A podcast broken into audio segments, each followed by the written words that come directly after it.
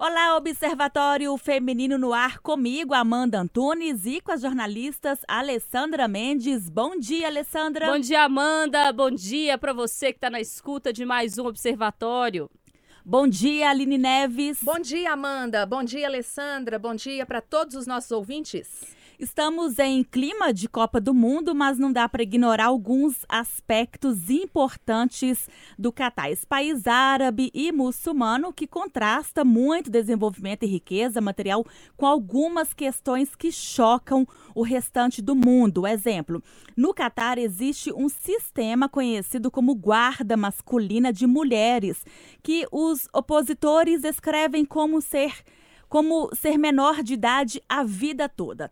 Esse sistema é a base de muitas reivindicações para obter melhores direitos. Para cada decisão importante na vida, a mulher precisa da permissão explícita por escrito de um tutor do sexo masculino. Esse guardião pode ser o pai, irmão, tio, padrinho ou marido mas focar apenas nisso seria ter uma visão bem simplista do que seria a vida de uma mulher em uma cultura tão diferente da que estamos acostumados aqui no Ocidente. As moradoras do Catar comemoram algumas conquistas que colocam o país como um dos locais árabes mais liberais em termos de direitos das mulheres. Lá, elas têm o direito ao voto, dirigir e de se vestir de maneira não tão rigorosa quanto em países vizinhos. Outro direito conquistado pelas mulheres é de poder fazer parte do gabinete do Ministério de Ministros do país. Mas o nosso colega Eduardo Costa esteve no Catar e está aqui hoje para falar para a gente da visão dele como homem do que ele viveu naquele país. Oi, Eduardo, bom dia. Bom dia para você, para todo mundo. É uma alegria estar com vocês aqui para prosear sobre esse país tão misterioso, que gera tanta expectativa e que me levou uh, cheio de dúvidas e com as quais, ou com a maioria delas, eu voltei, mas faz parte. adoro. Primeiro, quero dizer que eu adoro fazer observatório com o Eduardo, porque parece que eu estou conversando com ele na redação e a gente conversa muito. E, e o Eduardo, para quem não sabe, é o ouvinte assíduo do Observatório Feminino. O Eduardo tem cadeira cativa.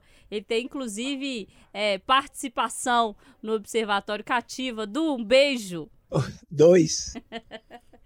Ô, e conta pra gente, o que, que você trouxe de dúvida, de questionamento? É, é, é importante frisar aqui no Observatório, é, onde a gente tem, inclusive, mais espaço para poder é, fazer uma reflexão junto com o ouvinte do que no noticiário, que eu, em momento algum, quis colocar para os ouvintes da Itatiaia algo que fosse definitivo, que fosse a última palavra. Foram impressões.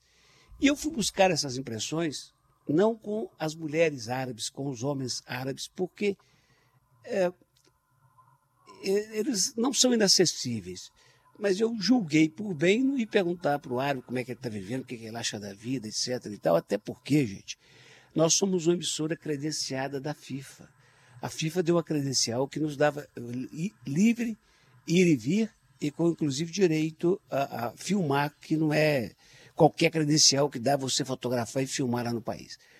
Mas a gente foi orientado na reunião prévia, ainda aqui em Belo Horizonte, desse sentido de se ater mais à prática esportiva, aos estádios, e de evitar eh, imiscuir na vida do país. É, não é de bom alvitre que quando a Amanda vai visitar a Fernanda, saia bisbilhotando no banheiro, no fogão, na cozinha, na geladeira da Fernanda. É isso. Então, com base no que conversei com uma guia de turismo, que está lá há 13 anos, com uma cantora, essa inclusive de Uberaba, que está lá há 11 anos, e com o Mamute, com um professor de jiu-jitsu que está lá treinando o Exército, é que eu tenho algumas informações que podem ser úteis e eu estou aqui pronto para compartilhar com as amigas. Ô, Eduardo, você falou várias vezes no Jornal da Itatiaia à noite, né, no seu comentário do jornal, sobre a mãe do emir do Catar, a Sheikha Musa, né? É assim que pronuncia o nome dela, não é? É isso mesmo. Pois é. Ela é uma referência lá para as mulheres do Oriente Médio, né? O que, que ela faz de diferente, Eduardo? Esse, esse país, o Catar, já foi muito dito, mas é bom repetir, gente. Ele tem um território menor que a metade do estado de Sergipe. Ele tem uma população um pouco, levemente superior à de Belo Horizonte. É tudo muito pequeno. E é um povo que morava no deserto. Imagina as condições que essa gente vivia, os beduínos, com 150 graus de dia e 150 negativo de noite. Descobriram o petróleo, lá na né, terceira década do século passado, as coisas começaram a melhorar e depois vem a grande reserva de gás natural, que é a maior riqueza. Então, nadando no dinheiro, o que, que eles fizeram? Eles começaram a construir o país. E mais recentemente, coisa de uns 15, 20 anos, é, também movidos pelo que está acontecendo nos Emirados Árabes, especialmente em Dubai e Abu Dhabi, eles falam assim: olha, quando esse gás acabar, quando esse petróleo acabar, a gente tem que ter um atrativo. Vamos fazer tudo para trazer, para trazer turista, para tornar interessante vir nos visitar, senão nós vamos morrer de fome. Os nossos netos, bisnetos vão morrer de fome. É uma providência que Minas Gerais devia estar tomando. Itabira, Mariana, Brumadinho, para sobreviver o dia que o minério acabar. Mas voltemos a, a, a, ao, ao Catar. O que fizeram? Nós precisamos atrair. Como é que nós vamos fazer? Lá tem dois sheiks que têm muito dinheiro, que um comprou o Paris Saint-Germain e outro comprou o Manchester United lá na Inglaterra. Esse do Paris falou: ó, vamos investir em futebol. Começaram a levar jogadores famosos para lá e tal. E investiu o Qatar Foundation, o fundo do Qatar, que é dono do PSG, investiu 1 bilhão e 200 milhões para levar o Neymar para o Qatar. Nesse processo, eles falaram assim: nós vamos fazer uma Copa do Mundo aqui. E em 2010, durante uma reunião da FIFA, eles compraram a cota, a Copa. Compraram, deram grana para os dirigentes que lá estavam. O representante brasileiro, eu não sei, mas com aquela turma que nós tínhamos João Avelange, o, o, o genro dele, Ricardo Teixeira, nós sabemos que eles devem ter levado. O grandona da Federação Argentina levou uma grande danada. E o Michel Platini, referência ídolo maior do esporte francês, esse sabe-se, levou 5 milhões de dólares. Alguma coisa aí de é, 7 milhões de dólares, alguma coisa de 35, 40 milhões de reais. Então, compraram a cota, essa é a verdade. E comprando a Copa, eles falaram, agora nós temos que fazer a cidade. E saíram desesperadamente para construir oito estádios e melhorar Doha. E o que, que eles decidiram para absorver gente de fora sem macular as suas crenças religiosas muçulmanas? Eles pegaram a área mais um, rasa do mar e aterraram ela toda. Fizeram um novo aeroporto maravilhoso fizeram uma cidade inteira que chama Luzeio, que inclusive tem o estádio mais importante, que vai ser a final da Copa do Mundo. E ao lado fizeram Depro, a Pérola, um bairro para hospedar trabalhadores, uh, para hospedar estrangeiros que lá trabalham. E turistas. Inclusive a equipe da Itatiaia está nisso. Com isso, com isso, é, enquanto isso tudo acontecia, o mundo foi cobrando do Catar, desde 2010. A imprensa europeia o Catar, inclusive, a acusa de ser preconceituosa e tal. Ela pega pesado, co cobrando melhorias na qualidade de vida, no respeito às individualidades, dos direitos humanos. E essa Sheikha Musa, ela é mãe do atual emir, da família Tanim. Essa Sheikha tem sido fundamental, porque ela é a ponte entre os mais conservadores e as medidas que precisam ser tomadas. Ela passou a tomar conta das mulheres no país. Ela que cedeu um pouco no uso da roupa, era que na nova cidade estabeleceu uma arquitetura que a mulher vê a rua sem a rua ver a mulher, para que ela possa ficar em trajes menores no seu dia a dia. É, ela percebendo que as mulheres precisavam de estudar e que tinham dificuldades para ir ao exterior, ter que autorização do marido, essas coisas todas, ela buscou 10 grandes universidades da Europa e Estados Unidos e instalou em Doha e autorizou dirigir, autorizou trabalhar, um tantão de coisa. E no meio disso tudo, ela percebendo, porque os casamentos são muito arranjados, né? percebendo que primo casa com primo, e a, o índice de problemas genéticos é grande, ela montou um hospital, o Sirra Hospital, e criou dentro desse hospital um, uma área ligada à mulher para estudar, inclusive, essa genética e superar possíveis problemas no nascimento de filhos e primos. Até isso ela fez. Esse hospital, inclusive, tem uma série de esculturas que eu, numa dos postos da Itatiaia, eu mostrei da, da, da bebê, do bebê desde o nascimento até o primeiro caminhar. Então, enxugando a prosa, é ela quem comanda os avanços para um mundo menos trágico, menos coercitivo para a mulher ali. O Eduardo, eu sei que, assim como eu, você deveria ter várias concepções pré-formadas né, sobre o Catar, vivendo aqui no Brasil e ouvindo falar sobre o Catar. E algumas delas devem ter sido modificadas nesses dias de vivência aí no Catar. Outras que você nem imaginava foram construídas. E aí eu volto para aquela questão que você falou no início, né? Vim com dúvidas, voltei com dúvidas. Quais são a, a, aquelas ideias que você tinha do Catar e chegou aí e percebeu que eram ideias erradas ou concepções que não eram tão bem estabelecidas? E quais outras que você achou assim, não, ah, não, isso aqui certamente me diz sobre o Catar e era isso mesmo? Ó, oh, é, é, é, muita coisa. A sua pergunta é boa para três horas de resposta. Deixa eu te falar. o, o é, primeira coisa, eu estava muito assustado com essa questão da violação dos direitos humanos. Muito assustado. Eu não visitei eu não, eu não cheguei perto, até porque estrangeiro, jornalista não é bem-vindo, mas eu vi filme, conversei com pessoas, vi uma entrevista da BBC de Londres sobre os estrangeiros que moram lá. A vida deles é difícil? É. É de privação? É. Trabalham muito, ganham pouco? Sim. É, moram cinco, seis num quarto de 30 metros quadrados em camas belíssimas? Isso tudo é verdade. Agora, é diferente do que fazem os mineiros do Vale do Aço em Portugal ou nos Estados Unidos? Não. E por que, que eles vão? É porque, para dar um exemplo de um dos países, eu agora estou na dúvida se é Bangladesh ou Filipinas. Uma moça, um garçom de, de restaurante, me disse: o, o, o o dinheiro, como é chamado também, o real, como é chamado a, a moeda lá, vale 15 vezes no país dela. Então, ela ou uma empregada doméstica da família real trabalha muito, ganha R$ 1.500 para fazer a conversão para o nosso dinheiro.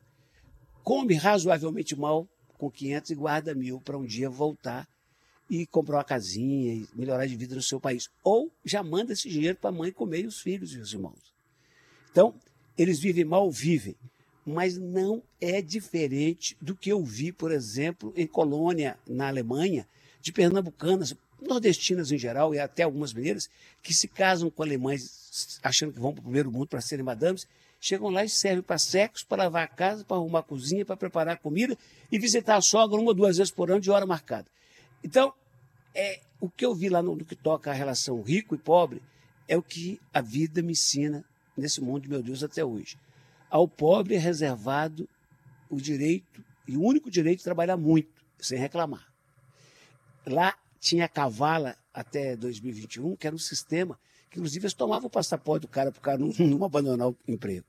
Isso já foi superado. Muitas coisas estão superando com a pressão estrangeira. Mas então, primeira coisa, tem pobre? Tem. Tem favela? Não. Tem morador em situação de rua? Não. Eu, com essa vida que nós temos, com essa praça da rodoviária que temos, com a praça da estação que temos, não tenho o direito de falar que lá o pobre vive mal. Vive mal. É, não tem. Uh, outra coisa que me impressionou é, é, os abusos da família real, né? Tem um Aras que é turístico, que você pode dar visitar, paga para visitar, que contrata veterinários brasileiros. Tem um, tem um veterinário brasileiro que cuida de um leão e do filhote do leão do rei, da, do Emir. O, ele vive lá, ele é pago para cuidar. Então tem excessos. Quando esse homem vai sair do palácio, se não for de helicóptero, fecha a cidade toda. E às vezes ele depois decide que não vai mais, está tudo fechado e ninguém reclama. Uh, o, o, judiciário faz de conta.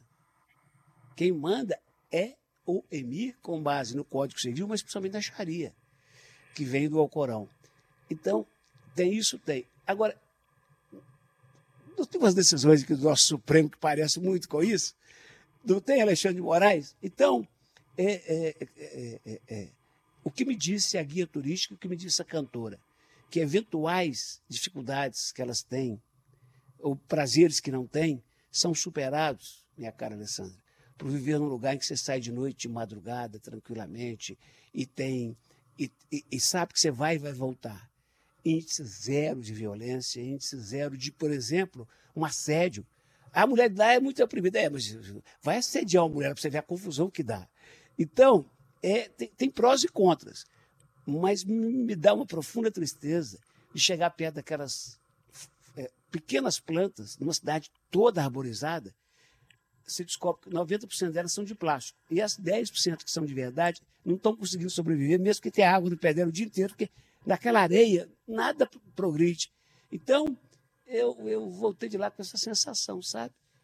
essa frase, a frase do João Vitor também está é uma grande gaiola de ouro, sabe? Você está rodeado de ouro, mas está numa gaiola. É, e, e, embora seja tudo muito bonito, iluminado, festivo e chique, quero morar lá não. Ô, Du, e a gente avaliando, é, acompanhando pelas redes sociais, eu vejo muitos homens, né? A gente vê batalha de música, homens dançando, mas quase não vi as mulheres. Elas participam dessa Copa? É, essas mulheres são vistas? Porque, pelo menos nas redes sociais, pelo que eu percebia, é muito pouco. Engraçado. Nesse, nesse Depro, a Pérola, o centro, o coração dele é Medina Centrale, que tem uma praça da Andaluzia. E, e o João Vitor, o pessoal que foi antes, lá, seis meses atrás, escolheu para a gente um apartamento. Não é um hotel, é um conjunto de apartamentos, né? Que tem sala, cozinha e os quartos escolheu para nossa equipe bem no coração dessa praça. Então, ótimo, porque tudo é movimentado, tem restaurantes espetaculares, mas a comemoração da Copa era toda ali. Então, a noite inteira, até três horas da manhã. Eu sou daqueles que. Eu sou, eu sou da noite, do dia, né? Eu durmo cedo e acordo cedo. Então, eu dormia no horário uh, de lá e precisava de acordar no horário de lá. A turma acordava tarde. Mas resultado, dormi mal todo dia, porque na, a fusaca lá embaixo 24 horas. As mesmas músicas, sabe? Com alto som, de, carro de alto-falante. Sou do Kuduro, a cara do Kuduro canta o tempo todo. Waka Waka. Tocou Waka Waka, do? Mas o tempo todo. e, e, tem uma da Shakira da África. É essa. É, essa. é o Waka Waka. É. é. Não, pois é, mas é. Mas tinha umas músicas, ela repetia o tempo todo. Eu dei essa volta, Aline, para dizer que tinha muitas famílias. Muitas, muitas, muitas, muitas famílias. Toda noite. Com as crianças, as crianças brincando. Mas é uma alegria diferente. É uma alegria diferente. É uma alegria contida. É uma alegria é, quase que controlada, sabe? Controlada. Então, mas elas estavam na rua, sim. Agora, de fato, é raro. No estádio você não via. Muito raro você ver uma no estádio. É, é muito raro. E lá tem um detalhe também, né? A proporção dizem que é de oito homens para duas mulheres em cada dez. E essas mulheres, é, é, é, ali, elas vão continuar no sistema de submissão, porque, por exemplo, a chance de alguém lá se tornar um cidadão catari é só uma, é ser filho de um catari. Ser filho de uma catari não basta, não serve, não resolve. E nós outros, se eu for lá trabalhar, por exemplo, como jornalista, estou com o contrato assinado até 31 de dezembro. Acabou até o dia 7 de janeiro, eu tenho que ir embora. Não tem esse negócio. Os cerca de 700 mil, 250 mil catares, eles não, não é dizer que eles não fazem nada, eles não pegam no duro. Não tem um deles dirigindo táxi, trabalhando no hotel, no restaurante, nenhum deles eles ganham assistência médica, educação da melhor qualidade, cerca de 700 mil reais por ano, e, e vive assim, nos serviços públicos, que são muito burocratas, diz que é muito difícil você abrir uma empresa, qualquer coisa lá, porque eles não correm muito não, porque o emprego está garantido, né? Te ouvindo falar, eu imagino que quando você pisou no Brasil, deu um alívio, né? É, eu, eu, eu, eu ainda tive de sabor de, de Doha a Londres, enfrentar uns argentinos mal educados, aqueles que gostam de beber e gritar, achar que são mais alegres e interessantes que os outros, e depois do, do de Londres para São Paulo, tinha um cara peidando, fedendo quase que a viagem inteira. Também foi essa sossego. Socorro. Então, quando eu cheguei em, em Guarulhos, eu falei assim, estou vivo. Ô, Du, é, falando ainda dessas, da, das conquistas né, das mulheres, é, desse direito ao voto, de poder dirigir eu fico pensando nisso e acho, uma, às vezes, né, claro, tem toda essa questão cultural, mas é uma coisa tão distante nossa. Imagina, Alessandro, você, Alessandro não pode dirigir, tem que pedir... Não, presa, né? tem, tem, que pedir autorização pro, pro marido. Amanda, ah. você não vai poder votar. É muito diferente, gente, é muito diferente. É, é, por isso que eu falei da gaiola de ouro. É, é tudo muito bonito, mas tudo proibido. É. E, e eu, eu sinto, assim, eu, eu fico pensando nisso e realmente é uma cultura totalmente diferente da nossa e a gente acaba até criando preconceitos, né, assim, em cima disso, às vezes tentando, não, cara, isso não, pode acontecer. Em 2022, uma mulher não pode dirigir, não pode usar uma calça, tem que usar um véu, tem que ser submissa. Mas, mas sabe o que, que eu penso? Por exemplo, vamos no macro. Eu, eu lá vendo os ingleses, os ingleses são os que mais atacam os catares, ou, a família da real, né? Até 50 anos atrás, o Catar era um protetorado da Inglaterra. Se não fosse Gandhi com a sua cultura da paz, até hoje a Índia era explorada pela Inglaterra. Então, nós recebemos italianos, japoneses, portugueses, os acolhemos no momento mais difícil da vida deles. Hoje, vamos esquecer os outros países. Pergunta Portugal. Se eu me aposentar amanhã na Rádio Tatiaia, tiver uma graninha boa, e provar que tenho, que estou indo para comprar um apartamentinho e viver lá em Cascais, eles me dão visto, eles me recebem na hora. Mas se a Amanda, que é mais novinha, ainda não fez a vida, falar que quer ir para trabalhar, vai ser discriminada. Eu, eu, acho que vocês, vocês concordam comigo, eu não estou falando bobagem, certo? Sim. Essa é a política do colonizador com o colonizado. E eles que sofreram muito, eles estão tentando criar um país que seja simpático, que receba o estrangeiro, que receba o turista, criar uma área específica onde você pode, por exemplo, nadar de biquíni na praia, é, andar sem camisa, né? O pessoal da Tatiaia que estava correndo na praia, correndo sem camisa, coisas que na Terra Santa continuam proibidas. Eles vão dizer o seguinte: venham, mas vivam aqui dentro do, seu, do seu quadrado. E, e, e essa questão da mulher, por exemplo. Amanda, eu fui repórter policial minha vida inteira. Então, essa é uma experiência que principalmente nós dois temos. Ô, gente, se você, ô, ô, Alessandra, você que é mais militante do que nós outros, se você pegar na ponta da caneta, considerando trabalho, oportunidade de trabalho, oportunidade de sobressair em todos os âmbitos da sociedade, de ser respeitada pelo homem, a mulher brasileira está muito longe do sofrimento que provavelmente tem a, a, a Qatari, não. Sendo que a brasileira não tem a vida boa que a Qatari tem. Entendeu onde é que eu quero chegar? Uhum. Feminicídio, gente, aqui o cara acha que é dono da mulher e mata. É cultura, né? Quase que diariamente, é. né? A gente acompanha. Eu, eu, fiquei esses dias todos. Eu adoro futebol, né? Não escondo de ninguém. Futebol, pra mim. É o, é o ópio dos ópios mesmo, assim, adoro futebol, me divirto, é, gosto muito, então Copa do Mundo sempre para mim é, é uma época muito feliz, porque eu fico assistindo, imersa e etc e tal, sonhando que o Galo vai vai um dia ter alguém lá, hein, Eduardo? Quem sabe? Mas enfim, como eu gosto muito, eu tentei dessa Copa do Mundo observar um pouco para além do futebol e eu acho que duas coisas eu consegui refletir sobre a Copa do Mundo do Catar. E aí eu queria ver se o Eduardo concorda comigo nelas ou não. É, um, a primeira é que eu aprendi que dinheiro não compra tudo, né? O dinheiro comprou é, a Copa, o dinheiro fez uma cidade, compra pessoas, compra estádios, é, compra até a previsão do tempo. Que você, eu nunca vi isso, você colocar um estádio climatizado, igual eles fazem aí, no meio de um deserto, com um estádio que os jogadores conseguem jogar futebol, assim, sem saírem é, exaustos, né? Porque nesse calor que tem aí, eu vou te contar, né? Por mais que você tenha mudado é, para uma outra estação, tudo mais, você, você teve que garantir é, um clima diferente. Então, o dinheiro comprou até o clima mas ainda não dá para comprar, como o Eduardo disse, né? A alegria é diferente, é, a sensação é outra. Então, o dinheiro não compra liberdade, não. E ela, para mim, é muito cara. Então, acho que eu aprendi essa lição aí com a Copa. O dinheiro dá para comprar tudo, mas a liberdade não compra, não. E a outra coisa que eu aprendi com a Copa do Mundo no Catar foi que tudo é uma questão de perspectiva. Se você compara o Brasil com o Catar, realmente a situação é muito difícil de direitos humanos, né, de conquistas femininas, de liberdade. Uh, e aí dá para entender por que, que eles não dão cidadania mesmo, porque tem que manter um país pequeno, muito coeso, né, para funcionar dessa forma, senão você começa a ter aí as, as pequenas é, é, revoltas internas, né? Então você tem que manter mesmo bem pequeno e bem seguro da forma como eles estão mantendo. Se, então, se você compara com o Brasil, com outros países, principalmente países europeus, assim, que, né, que tem outros direitos já garantidos que nem o Brasil tem, você vai ver que a situação realmente do Catar é crítica e lamentável no que diz respeito aos direitos humanos. Mas aí você está no Catar, olha para o lado e compara com a Arábia Saudita, por exemplo, você tem uma outra perspectiva. Então eu acho que é, aprendi também sobre contexto e perspectiva, Eduardo. Dentro do próprio mundo árabe.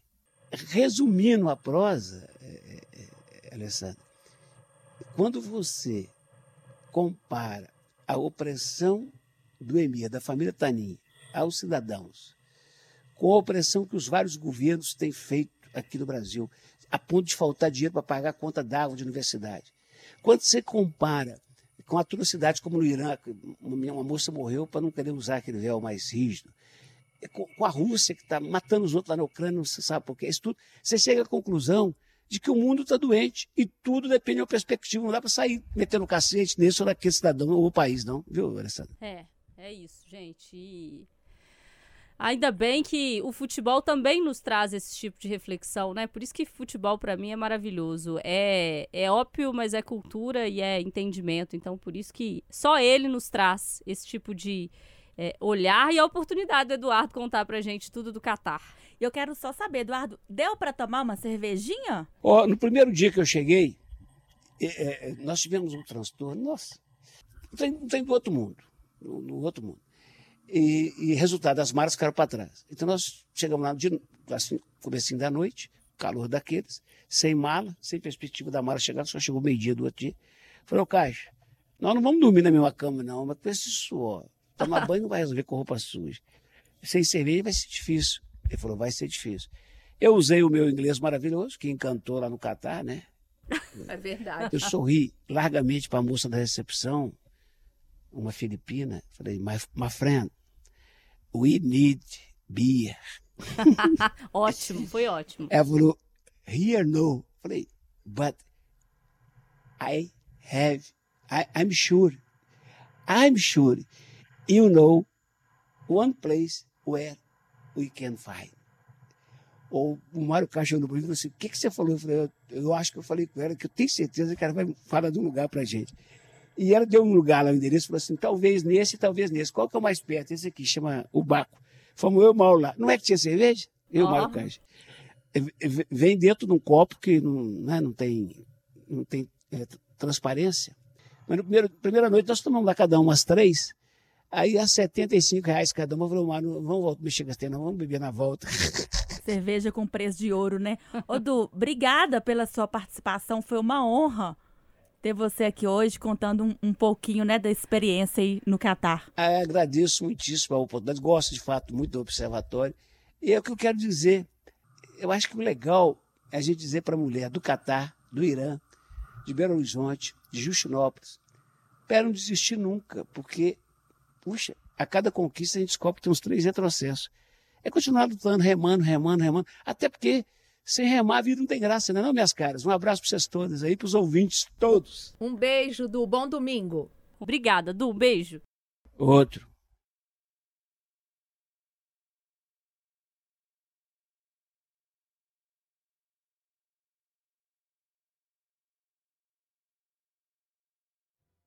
O relógio vai marcar nove horas com a apresentação de Ana Luísa Bon Giovanni, Edson Costa e edição de Leonardo Leal. Termina aqui o Jornal da Itatiaia deste domingo.